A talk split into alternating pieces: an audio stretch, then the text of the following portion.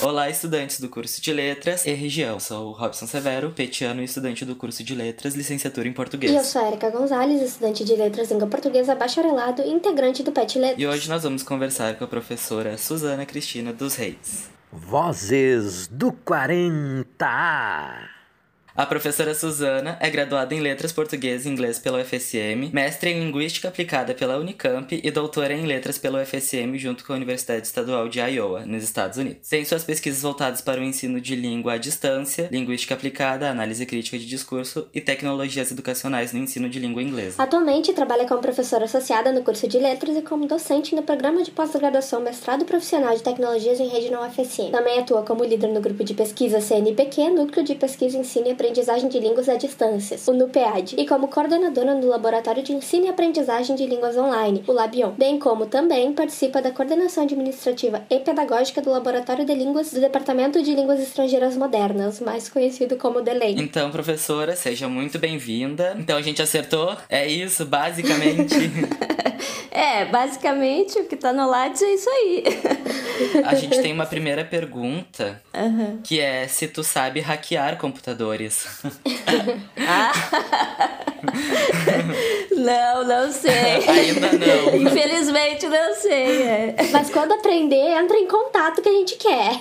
É, o, o meu letramento digital ainda não me permitiu a hackear computadores. Mas eu tenho vontade de aprender, tenho muita vontade.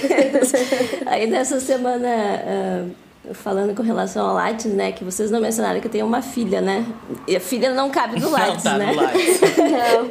E aí a minha filha gosta muito de jogar, né? Enfim, e ela disse assim, mãe, essa semana vai ter um ataque de hackers no, no jogo tal lá, que é no Adopt-me que ela joga, né? Aí eu disse, mas minha filha, os hackers não contam quando eles vão atacar. Aí, mas elas, as crianças, né, hoje elas estão assim, então, né? Tudo que dizem pra elas, elas acreditam. Mas Sim. enfim, né? É uma coisa que eu gostaria mesmo de saber, mas não sei. Brincadeiras à parte, prof, agora a primeira pergunta mesmo Aham. que eu queria fazer é voltando, tipo, na época que tu tinha que escolher o curso, qual que tu ia fazer, a faculdade, a tua carreira. Uhum. Qual foi o motivo que te levou a escolher letras? Era tipo uma paixão antiga ou alguma coisa que surgiu no tempo? Foi surgindo sem nem tu perceber? Como é que foi o processo assim? Foi ironia do destino mesmo. é que assim, sabe, é, eu no tempo do ensino médio eu me via com a intenção de fazer medicina. Eu gostava muito da parte de biologia. Não tinha atração nenhuma por letras e muito menos por inglês, né? Quando eu decidi fazer vestibular, a minha intenção era justamente vir para a área médica, enfim. Pra área da saúde, assim, então. A área de saúde. E aí eu fiz o meu primeiro vestibular pra farmácia, na verdade, porque eu venho de uma família muito simples, né? E meus pais acreditavam que a educação era o caminho, então a gente veio fazer vestibular, né? E claro que eu não tinha como apostar num primeiro momento numa medicina, né? Porque não tinha nem condições fi- financeiras de pensar nisso. E aí eu vim, tentei fazer farmácia, não consegui passar. Fiz outro vestibular no outro ano, ah, não consegui de novo. E aí eu tava indo já pro meu terceiro vestibular, que na época era daqueles assim que tu tinha que fazer mais de quase mil pontos, sabe? Lá em 1990 pontos, tá? Só pra vocês terem ideia. É outro sistema. E aí, era outro sistema, né? E aí eu encontrei um amigo e ele disse assim, um dia pra mim, ah, por que tu não faz letras? Eu disse, pá, letras? é, letras. Aí ele disse, sim, tu não quer aprender inglês? Eu disse, é, sabe que tu tem razão. Pra ser um médico, tem que aprender letras, saber inglês, tem que mais... Vou fazer letras. E daí foi que eu comecei a fazer letras, né? Primeiro ano, assim, foi muito desafiador, né? Porque eu cheguei na universidade e as aulas eram todas em inglês, né? Já desde o início, inglês. Sim, desde o início. Nós tínhamos uma professora chamada Ana Villa e a outra que dava conteúdos básicos e puxavam muito, assim, sabe? E eu não tinha feito inglês no ensino médio. Essa foi a maior dificuldade. Tá, e como é que nas, nas primeiras aulas, como é que foi entender inglês? Nossa! É, a única coisa que eu lembro assim, era xirri, nada mais, né? Saía assim, né? Tonta daquela aula.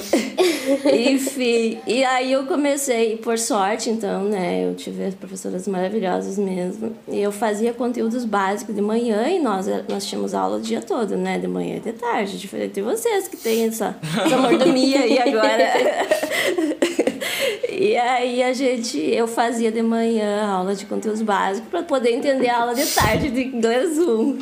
E muito estudo. Chegava em casa de noite, estudava, estudava. E na época a gente tinha aquelas fitas, né? E tudo mais. Foi quando eu também me abracei ao uso das tecnologias, né? Que foi o que me ajudou muito, assim. Sim. Foi o que definiu depois o meu caminho como professora de línguas e tecnologias. Eu descobri que as tecnologias podiam me ajudar nesse sentido, né? Então eu comecei a usar muito a internet, procurar material. Foi na época que eu conheci a internet Pois é, também, eu ia 90 e- perguntar, era bem É. no início da internet, né? Bem- No Brasil, pelo menos. Eu tinha tido um contato inicial com a internet bem naquele ano ali, foi em 96, quando eu comecei a fazer graduação. Mas eu não, não tinha muito acesso, porque em casa, né, era o, mai- o maior acesso era na universidade. Eu comecei a ter, ter contato com isso, né? Nos moldes.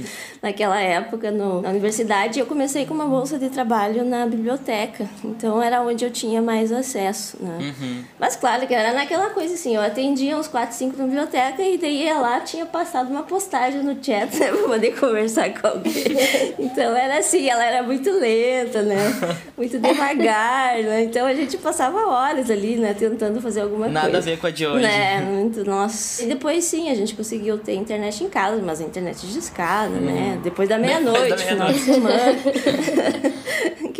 Aquela história toda. E aí depois, ao decorrer dos semestres, foi tranquilo. Aí tu foi pegando a manha e gostando. É, não foi muito tranquilo assim, sabe? Porque era muito desafiador. Naquela época a gente tinha professores assim que eram bem exigentes. Claro que hoje também a gente tem professores que são bem exigentes, né, no curso. Mas a gente tinha que falar todo o tempo em inglês, né? E era bem marcador assim no curso, definidor, o quarto semestre. Eu tava indo pro terceiro, pro quarto, tava ali meio na corda bamba, né? Tipo, ah, será que eu vou? Será que não vou? Quero fazer, não quero. E aí eu encontrei uma professora também maravilhosa, a professora Desirê Mota Roth, que criou o Labiler, né? 90, final de 97, início de 98. Eu disse pra ela, olha, eu gosto muito de tecnologias e queria fazer um projetinho, assim, com uma escola e tal. Aí ela ficou me ouvindo, assim, aquela história, né? Ela conta até hoje pra mim que ela disse que eu cheguei com um monte de disquete na mão. Eu não me lembro disso, que eu cheguei com um monte de disquete na mão. Tipo assim, mas era pra impressionar que eu tava com Puro disquete, acessório. né? Assim, né? Da época aqueles disquete, né? Não era nem os era os disquetão. Só pra dizer que entendia do assunto. Aí ela disse pra mim, tá, quem sabe a gente vai, vamos começar a fazer um projeto. E ela começou a fazer o, montar o, o Labiler, né? Um laboratório Sim. de ensino de produção de leitura e redação. Redação. A gente começou a trabalhar num projeto juntas, né? Foi o que me motivou, assim. Eu me encantei, né? Comecei a colocar em prática aquilo que eu sabia, Sim, que aí né? foi pras escolas e aí já sentiu que tinha uma motivação pra fazer as coisas, não só dentro da sala de É, aula. a gente não chegou a ir tanto para a escola, mas nós começamos a trabalhar muito com projeto de extensão, né? Dentro da universidade, oferecer curso de línguas ali. E eu comecei a elaborar um curso de línguas de inglês mediado por computador, que a gente chamou na, é, na época de Web English, né? Sim. E ele misturava, então, aprender a usar a internet e, ah, e ensinar inglês, né, para nível básico, assim. Então, foi o que eu comecei a fazer, criar tanto material, ah, dar as aulas depois, né? Sim. E foi bem interessante. Daí isso me, me atraiu. E eu des- não desisti do curso, foi o que não... Foi o que te fez ficar. É, exatamente. Mas a senhora nunca parou assim e repensou, sabe? Pensar em desistir e ir pra área da saúde ou depois que, depois que a senhora começou a pesquisar? Não conseguia mais me imaginar sendo da área da saúde, jaleco. sabe? É, exatamente. Daí comecei a ficar assim, até com... Tentei depois pensar em voltar, né? E não, mas não me sentia atraída. Quando eu terminei a graduação, que eu já fui fazer mestrado também, já fui... Tava com aquilo certo, né? Que o meu, minha área mesmo era educação e era, era letras que eu gostava de fazer. né? Pois é, pro... Então, quando eu fui pro mestrado, eu já tinha isso em mente, assim, que era isso que eu queria seguir. Sim, E o mestrado foi na Unicamp. Isso. Como é que foi isso? Se mudar pra outro estado pra fazer mestrado? Esse foi o desafio número dois, então. São muitas missões e vários desafios para resolver, né? É, fazendo uma, já uma intertextualidade com os jogos, né, que hoje eu trabalho. A questão da, da Unicamp também foi, né? Eu queria fazer mestrado e eu queria seguir nessa linha de tecnologias, né? E que era muito nova, assim, no país, né? O grupo de pesquisa maior era ali na Unicamp, São Paulo, que a gente tinha contato, tinha o professor Lefa aqui no Sul, mas não era tanto ainda conhecido e mesmo que era numa universidade universidade particular, se não me engano. Então, me chamou a atenção ir para a Unicamp, né? E foi, eu fiz o projeto, mas fiz assim tudo meio que escondido, né? Porque meu pai e minha mãe não queriam que eu fosse. e, e eles não queriam que eu fosse, né? Eu disse, bom, eu vou tentar, né? Fiz o projeto, mandei. Nossa, e daí eu fui aprovada, né? Daí foi aquela coisa, assim, não imaginava, né? Que eu ia é, Como é que vai contar? E, é, mas aí eu fui, né, decidi, mostrei para eles, né, que é, mas com a dor no coração, porque eu tinha a professora Desirê aqui, eu queria fazer mestrado com ela também, mas eu sabia que a Unicamp era uma oportunidade única, Sim. né? Sim. Então, eu disse, não. Aí um dia até ela me ligou e disse, Suzy, tu vai fazer aquilo ou vai fazer lá? Eu disse, bom, professora, eu te amo muito, eu te amo muito, mas eu, eu vou ter que fazer essa parte lá. Eu fui, né? E foi muito bom, assim, né? Uh, aprendi muito, mas passei realmente muita dificuldade. Vocês imaginam o que é viver com 720 reais em São Paulo? Pois Ah, é. Eu ia perguntar. E tu já tinha saído do estado antes? Não, nunca tinha saído. Só tinha saído. De... Eu vim de Três Passos, né? Uhum. Eu nasci em Três Passos, né? Vim para Santa Maria. Eu fiquei aqui, trabalhei, estudei um pouco sozinha com meu irmão junto. Depois meus pais acabaram vindo, né? Para nos dar esse suporte, Uhum. né? Sim. Financeiro e tudo, porque também eles não tinham condições, né? De manter a gente estudando aqui, né? Sem que eles viessem. Sim. E foi a decisão que eles tomaram, então, de vir para Santa Maria. Quando eu fui a São Paulo, eu sabia que eu tinha que sobreviver com esses 720 reais, que era a bolsa que eu ganhava. Sim. Sim. Né? Fez Então, malabarismos assim, pra isso. Fiz malabarismo, exatamente. Eu morei com uma amiga lá e tal, a gente dividia as contas, mas às vezes eu me via super apertada, assim, né? Não podia, né, nem piscar, nem sair, fazer nada. Nem um docinho depois na, na fila do refeitório. É, ou quando saía e gastava, eu sabia, né? Na próxima semana vai faltar, não tenho. então, eu já passei alguns perrengues. Os sufocos assim, de universitários, né? Exatamente, já, já, já sei o que, que é isso. E o mestrado em inglês já era. veio desde a graduação, né? Porque tu fez dupla licenciatura na graduação. Sim, uhum. E aí, mas tu preferiu fazer em inglês, que era já o que tu tava encaminhada, assim, mais ou menos. Sim, é, depois eu acabei me apaixonando, né, pela língua inglesa, assim. Eu tive uma professora de inglês no ensino fundamental que me marcou muito o lado negativo, então eu queria fazer alguma coisa diferente do que aquele lado negativo. E quando eu resolvi aprender e pensar e achei que as tecnologias podiam me ajudar nesse sentido, né, foi o que eu me dediquei mais. Eu gosto de português, gosto de literatura, mas não tanto assim como eu gosto do inglês, né? Então Sim. foi o que eu me dediquei e resolvi a, a trabalhar nisso. E no fim a gente acaba, quando a gente faz licenciatura dupla, né? A gente acaba tendo que se dedicar melhor a uma das duas habilidades. Ou das três, né? No caso, nós eram três. E, E três? Sim, por causa da literatura, né? Que tinha Ah. que... Ah, sim, sim, verdade. Então a gente tinha que. Eu digo que são três, né? Porque são é três mundos diferentes, né? Ah, é?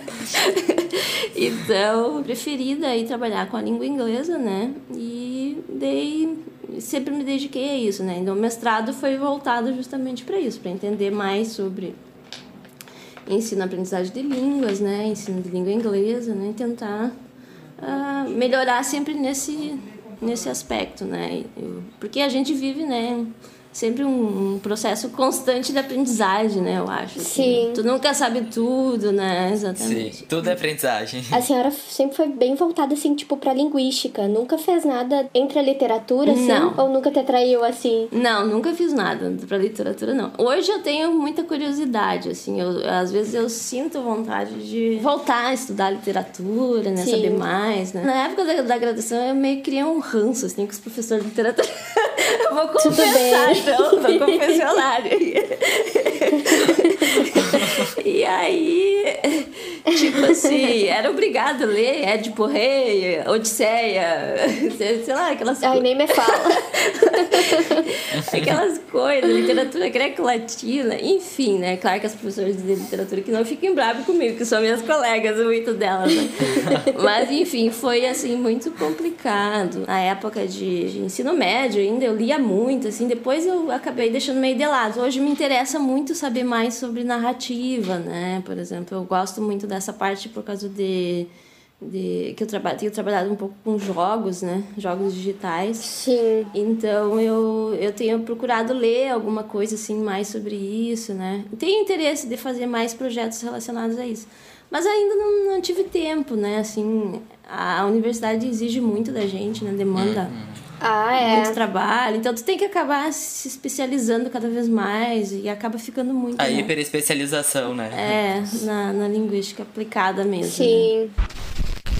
Eu sou meio a doida das viagens nesses podcasts. Eu não sei se a senhora anda ouvindo, mas eu sou. E aí eu queria saber sobre o teu doutorado, porque eu notei que tu teve a oportunidade de estagiar nos Estados Unidos, em Iowa, mais especificamente. É, o que, que te levou a querer fazer o doutorado? Já era pensado desde o mestrado ou não?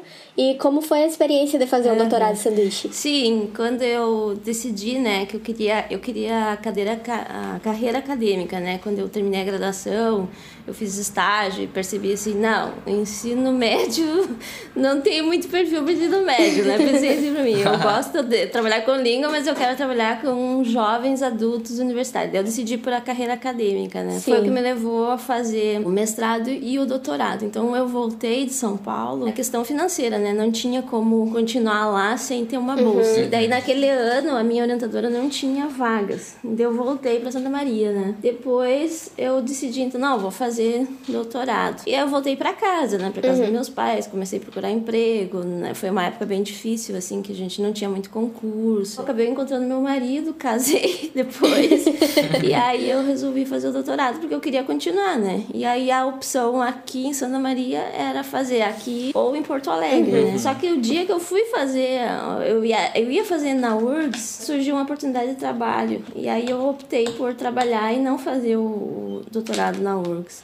E daí foi que eu decidi então fazer aqui em Santa Maria em letras mesmo, né? Porque eu queria trabalhar linguagem e tecnologias, né? Na URGS eles tinham um programa específico de informática na educação, né? Mas não era tanto voltado para letras, né? E daí quando saiu em letras, eu pensei, ah, vou fazer em letras porque no fim eu quero seguir essa ah, trabalhando com letras mesmo, né? Talvez abram-se oportunidades nesse sentido. Eu decidi fazer aqui com a professora Desirê, né? Sim. Mas claro que eu voltei minha pesquisa para análise do discurso e gêneros que ela trabalhava, né? Na época eu fui investigar então sobre o que que os pesquisadores na área de Computer Assisted Language Learning, que é CAL, né? ah, pesquisavam, o que que eles faziam, que discursos emergiam dessa área, né? E aí foi o que me levou a, a ir para Iowa também no sentido de que lá é um centro muito forte de pesquisa em Computer Assisted Language Learning. A minha orientadora lá foi a professora Chappell, Carol Chappell. Ela é uma das referências, ela que começou muito junto com Al Schauer em 1990 e poucos, né, a trabalhar nessa área, né? Então ela era uma referência assim que, que me chamou muita atenção. Daí eu entrei em contato com ela, depois de tanto insistir, né, porque ela é meio assim celebridade, né? celebridade. Sempre com os disquetes nas mãos.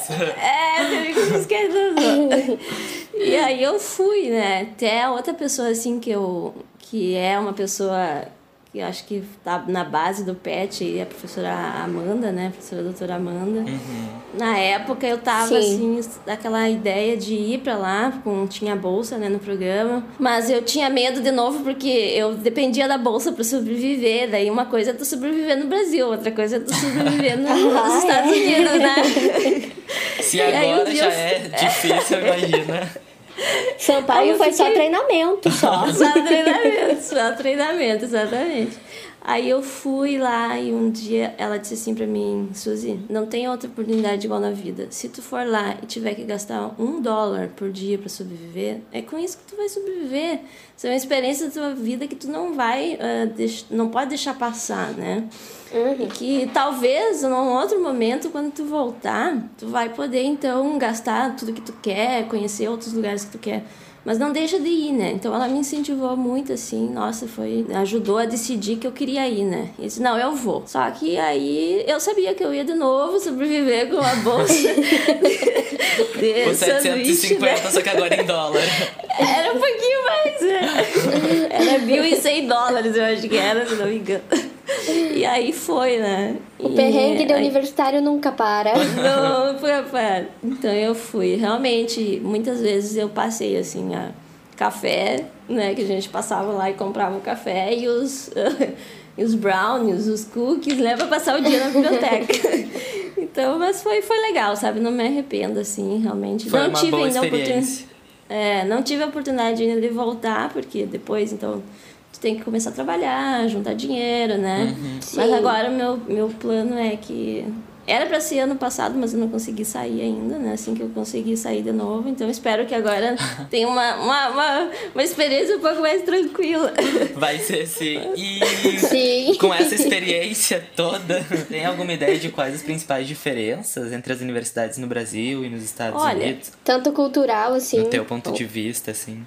Aham. Os alunos lá, eles têm muita autonomia, né, para estudar, assim. Isso é uma coisa, assim, que eu senti muito, né. Ah, que é diferente dos nossos alunos, né. O nosso aluno, nós mesmos, né, como aluno, a gente não tem aquela, aquela cultura de estudar, né, de estar estudando, de ir para a biblioteca, principalmente. Isso é uma coisa que eu percebi muito, né.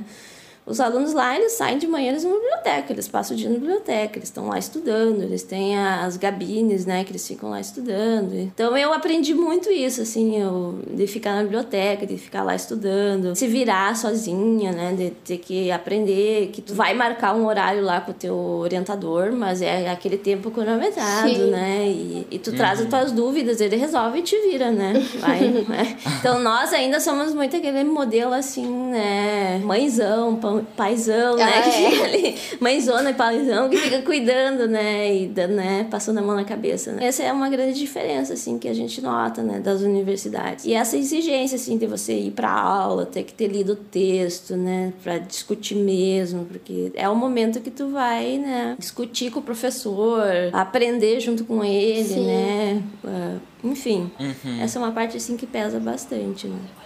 Diferença É mais, então, disciplinado, assim. É mais focado. Mais ou menos. também, mais autônomo, né? O aluno tem que ser muito autônomo, assim, nesse sentido. Mas eles também valorizam muito, assim, né? O aluno que se destaca, tem isso, né? Eles, eles gostam de, de, de aprender também junto, né? Assim, isso eu sentia junto com a minha orientadora lá, né? Quando eu trazia ideias, ela gostava, ela, ela demonstrava isso, que ela ficava, né?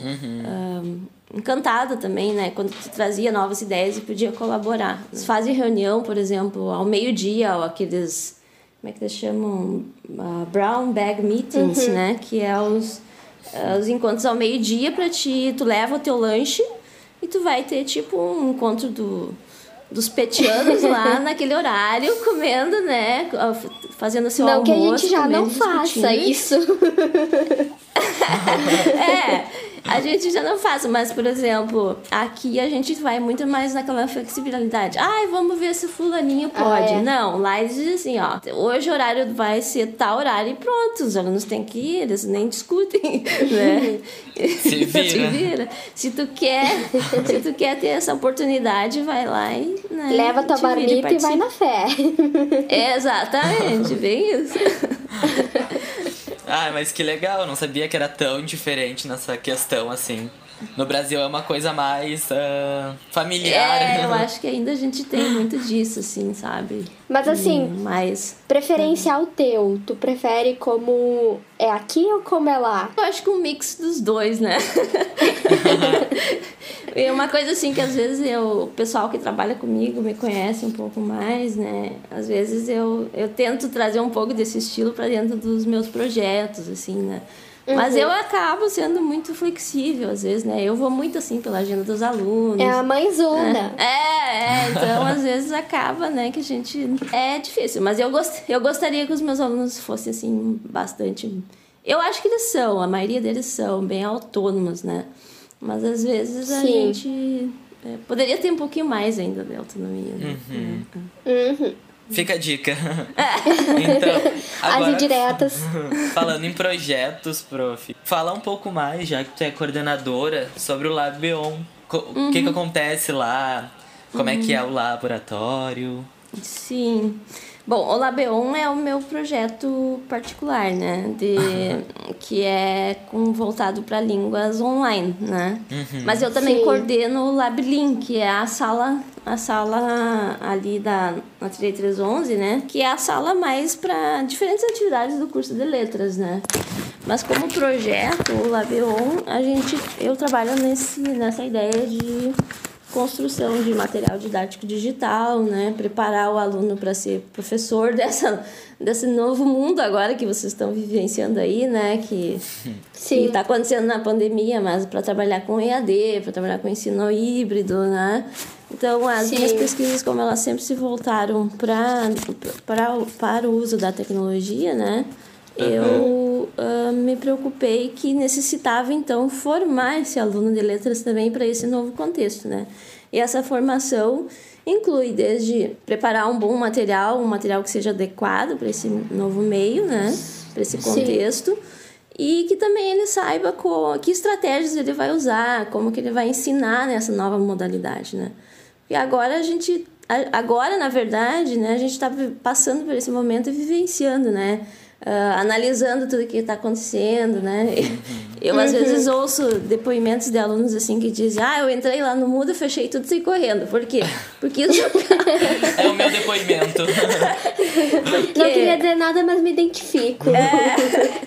Por que, que isso acontece, né? Porque alguma coisa está errada nesse sentido, né? De que talvez o material não está tão atrativo, talvez, né, há uma grande sobrecarga de atividades, né, sendo propostas, né? Porque muitos, muitos professores agora não sabem como lidar com essa nova modalidade, né? Então, Sim. eu sempre pensei que a gente precisava de formação nesse sentido, né? Nosso curso de letras não tinha até então disciplinas que trabalhavam isso, né?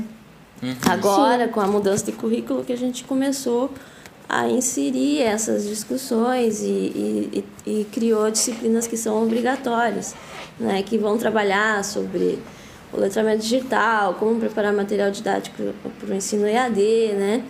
Mas até então uh, não existiam né, essas disciplinas. E por uhum. isso então que eu, que eu decidi criar esse projeto, né? Para ter uma oportunidade a mais para os alunos vivenciarem isso na prática, né? Sim. E, e o Labeon, então, uh, surgiu nesse sentido de formar o professor e fazer com que ele tivesse experiência tanto de ensinar, né, na modalidade híbrida e EAD, como criar material didático. E aí a gente tem feito isso, tem alguns participantes, né, tem o projeto desde 2012 já, né, é, tenho alunos que são de mestrado, que trabalham junto dentro do programa que eu oriento, né, é, tem os projetos de extensão que a gente oferece né, via Labion, em parceria com o Labilin também. Uh, os cursos de extensão para a própria comunidade acadêmica ali. Uhum. Mas é mais um, é um tipo um laboratório experimental, mas é tipo assim também. Tem bolsista de iniciação científica junto, né, que trabalha no mesmo projeto, né? É um pet reduzido, vamos dizer assim. e, é, e, o bom desses, uh, dos laboratórios, desses programas, é que, assim como aconteceu contigo, estimula o aluno a querer ficar no curso, né?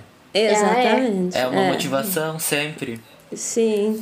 É, eu acho que eu tenho tido, assim, alunos que começaram comigo lá em 2012, 2013, que se formaram e eles contam hoje, né, que foi uma oportunidade única, assim, única para eles, né, para eles poderem continuar e se sentir motivado, enfim. Mas claro que a gente tem encontrado uh, alunos que também vão por um período e depois não querem, acham que não é aquilo que eles querem, né? Ah, sim. Então, há uma grande...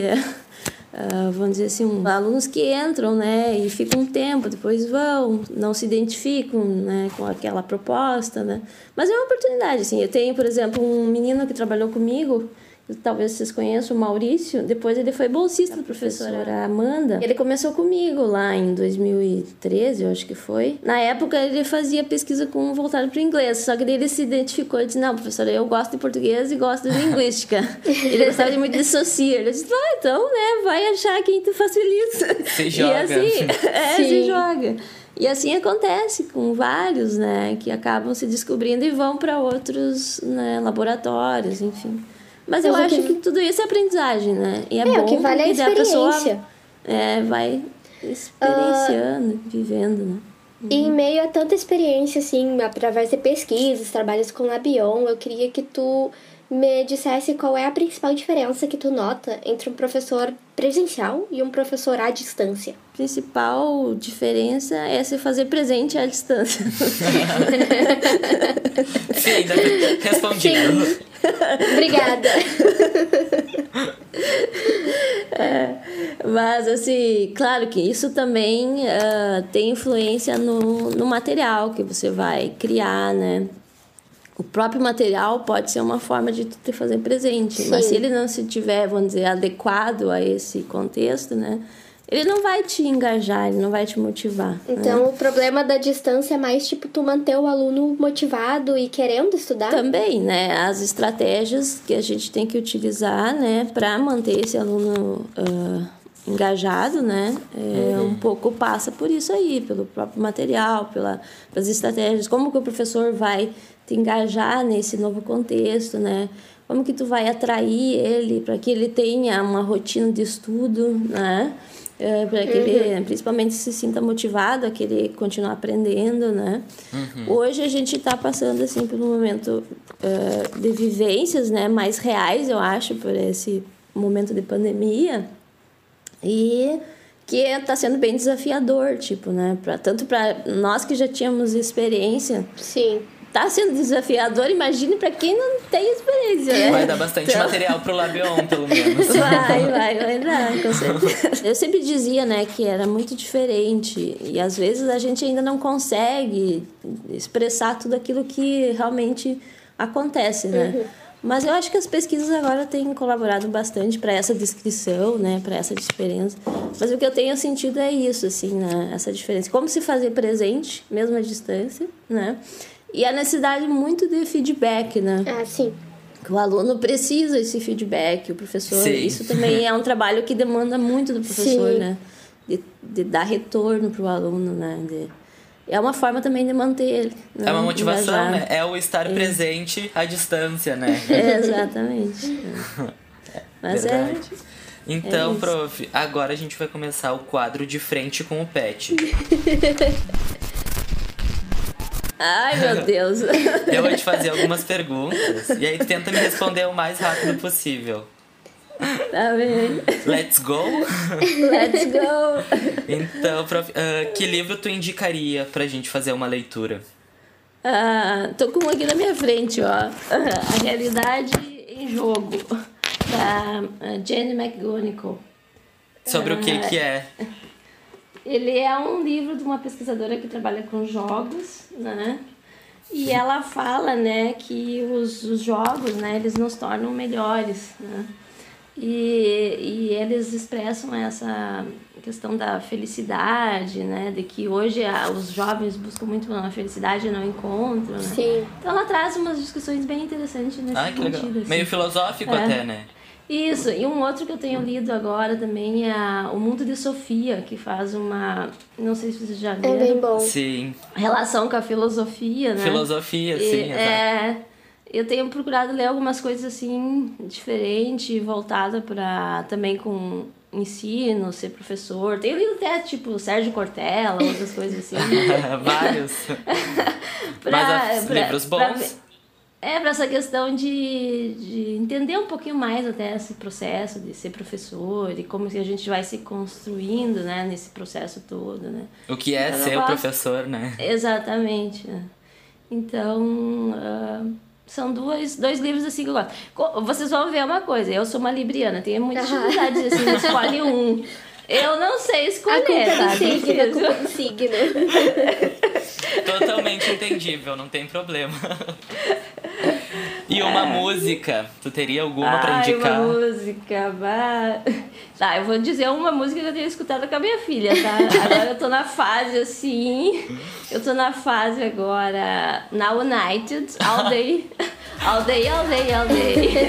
Ah, é, essa eu conheço. É, então eu tô assim, bem como diz a música. All Day, All Day, All Day.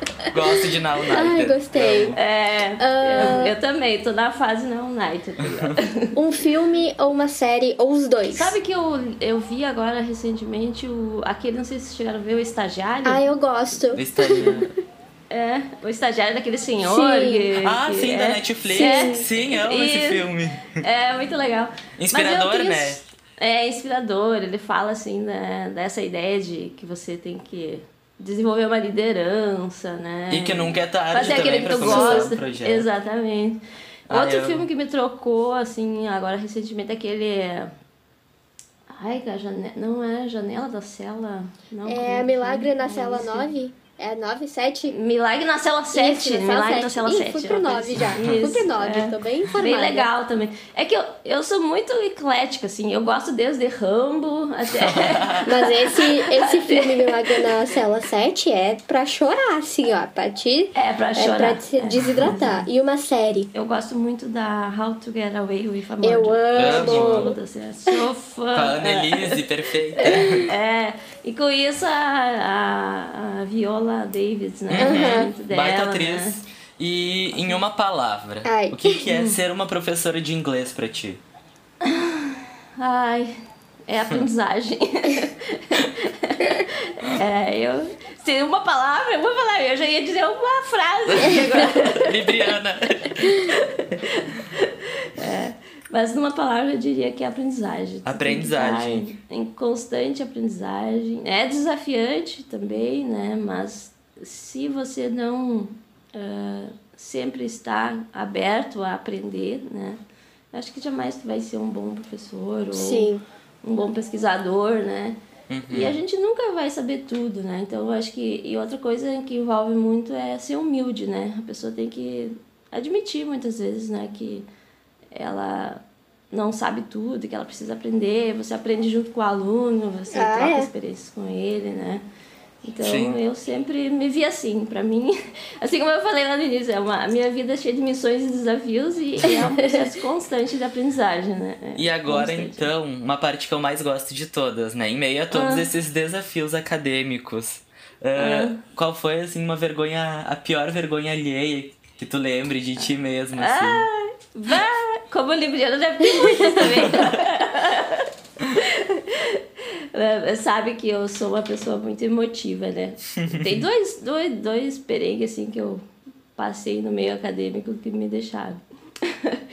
Ah, bem, eu sempre fui uma pessoa muito emotiva. Sou uma pessoa bem emotiva, né? Sim. Aí teve uma situação num ano. Ai, foi tão boa aquela aula, aquele semestre ali com aqueles alunos. Eu não me lembro agora se foi. Acho que foi 2000 e. Ai, 2016, quem sabe? 17. 17. E aí. ah, eu me emocionei muito no final da, do semestre, assim, né? E comecei a falar pros alunos, né? E, tá, e daí eu comecei a chorar na aula, né? E aí os alunos perceberam, assim, começaram. Eu disse, professora, por que a senhora tá chorando? E eu disse, ah, eu tô emocionada. Mas eles também conheciam muito aquele negócio. Mas eu chorei, chorei, chorei, assim, não conseguia me acalmar, né? Depois eu pensei, meu Deus, que bico, O né? drama. Todo mundo ficou apavorado. Chorar dentro da sala de aula. Vai, chorei. Assim como ah, na abertura de um evento, criatura, eu também fiquei muito emocionada por causa da, da, da equipe, todo o trabalho que deu, assim, foi muito difícil, né, pra gente conseguir ah, organizar o evento que a gente tinha. E eu me emocionei naquela abertura daquele evento, chorei na abertura. Ai, que ódio que me dava depois. Sempre com choro. Sempre com choro. E tanto que tinha um aluno meu que disse assim, professora, nós nunca vamos te convidar para ser homenageada, porque a senhora chora demais. Eu disse, é verdade, não me convide, porque, Eu porque acho. eu vou fazer o maior fiasco. Eu acho que tem algum câncer nesse mapa astral aí. Deve ter. Mas assim, é uma coisa que eu tenho trabalhado pra tentar, né? Não ser tão emotiva, mas é que, sei lá, é o Difícil, jeito. né? Sim. Personalidade, eu acho. É, é. E agora, é, tu tem algum conselho, dica, indicação, alguma coisa assim para um aluno que vai cursar ou já esteja cursando ou até tá considerando cursar algum dos cursos de letras? Ah, eu acho que a primeira coisa é a pessoa se identificar com aquilo que ela gosta, né? Se ela realmente ah, gosta daquilo que ela faz, né? Então, daquilo que ela está estudando, acho que esse é o primeiro passo, assim. né? Uhum. E para vocês, como aluno que estão ali, né? Aproveitem cada momento da graduação, né? Participem muito de projetos, né? Se envolvam nas, nas, nos projetos, nos eventos acadêmicos, né? Porque é o momento que a gente mais aprende na vida e leva, né? Então Sim. tem que aproveitar cada momento. Assim, eu fiz essa trajetória, não me arrependo, né? Ah, vivi muito dentro do laboratório, trabalhando, fazendo pesquisa me dediquei às bolsas, né? Uhum. Acho que isso que cria um diferencial quando você vai, né, para o campo de trabalho depois e tem a oportunidade de, de ingressar, né, de, de trabalhar. As pessoas valorizam muito isso, né? Então, não deixar de, de ter, é, de participar, de ter essas oportunidades, né? Sim. De conhecer realmente como que é a nossa, nossa profissão, né? Hoje a gente tem um grande leque de oportunidades, né? Trabalhando com tecnologias também, Uh, hoje o linguista é muito mais reconhecido, eu acho, né, uhum. do que antigamente, do que ser só professor. Hoje você pode ser um linguista que vai trabalhar numa grande empresa, né, ou um Sim. tradutor, né, Sim. E um professor de português mesmo, um bacharel. Então, acho que uh, explorar todas as oportunidades e viver ao máximo a universidade, acho que é, um, é o que eu recomendo, assim, né? Foi uma experiência que eu passei e não me arrependo. Calma, não morar chora. É, morar na universidade. É, acontece. E, e é bom, sabe? Eu acho que é recompensador, assim, né? Mas claro que a pessoa tem que gostar daquilo que ela faz. Sim. Né? Sim. A partir do momento que tu se identificou e que tu é. achou que é aquilo ali, né? Vai em frente. É, né? se não tiver 100% ali, não vale a pena. Exatamente. Uh, tem que, isso. Tem que gostar daquilo que tu faz. Uhum. Né? E por último, assim, é, algum recado, divulgação, recomendação que tu queira fazer, esse é o teu momento de expor teu job. Então. Eu usei certo? eu usei certo? Sim, sim, sim. Uh, então, uh, eu, eu gostaria de convidar né, mais alunos. Eu conheço muito pouco ainda os alunos do curso de letras, né? De vocês portugueses, assim, eu conheço muito poucos ainda, né? Uh, bacharelado, então? De bacharelado, né? Também desconheço os alunos, assim. E gostaria de convidar, então, vocês a participar, se unir ao projeto. A gente está precisando agora para o segundo semestre, a gente vai de novo começar a trabalhar mais. Uh, de novo, né, formação do, do aluno para trabalhar com essas, com essas questões que envolvem ensino híbrido e EAD, né? E uhum. Não sei como vai acontecer o segundo semestre, mas nós vamos trabalhar bastante à distância também. Acho que vocês têm feito isso, né? Também eu vejo no PET, né? É. Então, eu, esse primeiro semestre, eu deixei tudo meio parado, assim, só tô com os bolsistas de iniciação científica, mas no segundo semestre eu quero voltar para trabalhar mesmo mais à distância, né? E a tá uhum. gente está precisando de bolsistas, né? Quem tiver interesse, quiser participar, experienciar, né, esse momento aí, tá bem-vindo, né, para participar, para entrar em contato. Tá? Legal. Vocês também, quando quiserem. Quando a gente puder voltar, né, são sempre bem-vindos também para tomar um cafezinho, quando quiserem aparecer. então, Aí. prof, terminou. Ah, Thank you! Muito Foi muito obrigada. divertido conversar contigo, a gente adorou. Eu, pelo menos, ah. amei as histórias de choro. Me identifiquei. É. E muito legal saber sobre tua trajetória também, prof. Muito bom que saber bom. esse lado, assim, da, dos alunos que, que entram nas letras e começam a gostar depois, sabe? É. Porque é sempre há a ilusão, ah, eu sempre fui apaixonado por, pelas letras, por português, é. pela língua. Mas na realidade não é bem assim. É, vocês conheceram o lado oposto. a Mas gente assim, ficou muito feliz em te receber. Obrigado mesmo, é. prof. Eu, eu que agradeço imensamente essa oportunidade, uh, agradeço a Thaís, a confiança, a vocês também. Tenho certeza que vocês serão pesquisadores também brilhantes aí, né? Um futuro brilhante. É, é. Carinho muito especial por vocês, pelo PET, né? E continuamos nisso aí.